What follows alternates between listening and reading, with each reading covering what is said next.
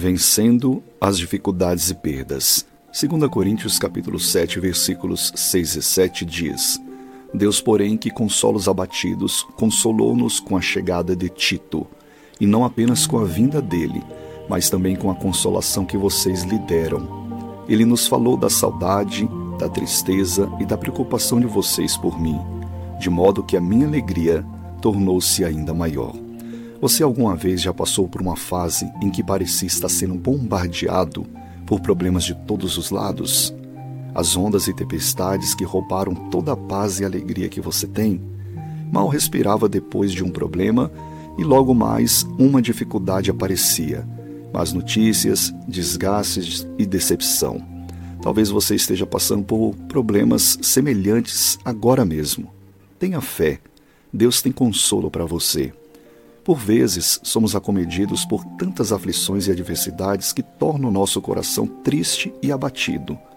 O apóstolo Paulo também passou por momentos de grande aflição e perseguições, necessidades, angústias, mas ele confiava no cuidado de Deus e no consolo que o Espírito Santo traz pela palavra de Cristo. Confie e busque ao Senhor. Deus concede consolo ao coração abatido que busca refúgio nele. Em grandes ou pequenas perdas e decepções, podemos sempre contar com a sua graça e consolo. Deus tem consolo para você. Quando passar por uma fase amarga de decepções, perdas, aflições, não tema. Não desanime. Deus está contigo. Confie em Deus de todo o coração. Entregue a Ele os seus problemas. Todos estamos sujeitos a passar por crises e aflições. A diferença é que quem está em Cristo nunca está sozinho. Lembre-se que é somente uma fase difícil. Pela fé você irá passar e poderá louvar a Deus pela vitória no fim dessas lutas. Se está cansado, triste ou abatido, encontre ânimo e consolo na palavra de Deus.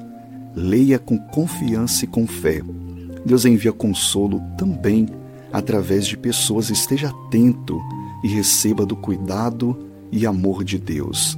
Vamos orar? Ore assim: Senhor Deus, tenho enfrentado tantas situações difíceis. Parece ter surgido vários temporais, um atrás do outro. Está difícil suportar. Ajuda-me pela tua graça e bondade.